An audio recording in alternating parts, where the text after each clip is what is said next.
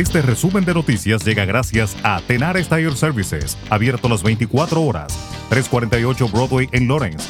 Teléfono 978-327-6802.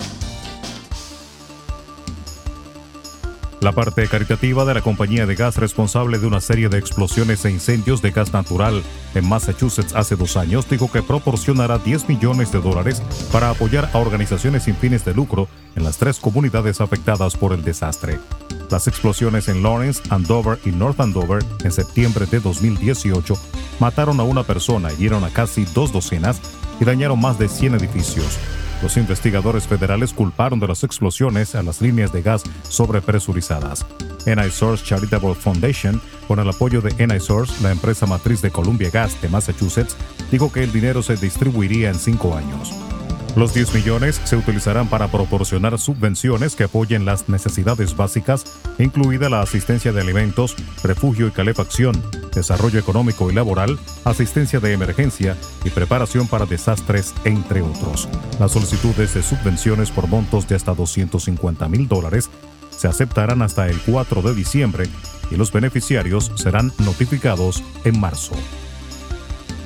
El gobernador de Massachusetts, Charlie Baker, anunció que a partir del próximo lunes, a las comunidades de bajo riesgo en Massachusetts se les permitirá pasar al paso 2 de la fase 3 del plan de reapertura de la Commonwealth. Las comunidades de menor riesgo se definen como ciudades y pueblos que no han estado en alerta roja en ninguno de los últimos tres informes semanales del Departamento de Salud Pública. Esto significa que a partir del 5 de octubre un número limitado de sectores serán elegibles para reabrir con restricciones en el paso 2 de la fase 3, solo para comunidades de menor riesgo. Se permitirá la apertura de lugares de actuación bajo techo con 50% de capacidad y un máximo de 250 personas, lo mismo para espectáculos al aire libre. Se permitirá la apertura de probadores en todo tipo de tiendas minoristas y también se permitirá que los gimnasios, museos, bibliotecas, escuelas de conducir y vuelo aumenten su capacidad al 50%. La red social Twitter suspendió este martes la cuenta del Ministerio de la Mujer de la República Dominicana luego de que la entidad publicara una imagen a favor del aborto en sus tres causales, tema que se discute en la modificación del Código Penal Dominicano que se conoce actualmente en el Congreso Nacional. El ministerio había publicado el post tanto en Twitter como en Instagram en alusión al llamado Día de la Acción Global por el Aborto Legal y Seguro, y decía textualmente, el aborto en las tres causales es una garantía de los derechos fundamentales de las mujeres para garantizar su salud, vida y dignidad. De su lado, el pastor Carlos Peña expresó en la misma red social de Twitter que el presidente Luis Abinader, al igual que el gobierno de Danilo Medina, está empeñado en imponer el aborto y la ideología de género en esta ocasión se logró tumbar la página de la cuenta de Twitter del Ministerio de la Mujer y que no insistan pues se podrían tumbar otras cosas.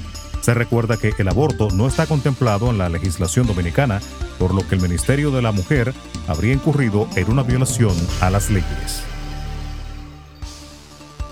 La vicepresidenta de la República Dominicana, Raquel Peña, llamó a la población a respetar los protocolos establecidos para evitar la expansión del COVID-19 a propósito de las aglomeraciones generadas en los últimos días en playas y centros de expendio de bebidas alcohólicas.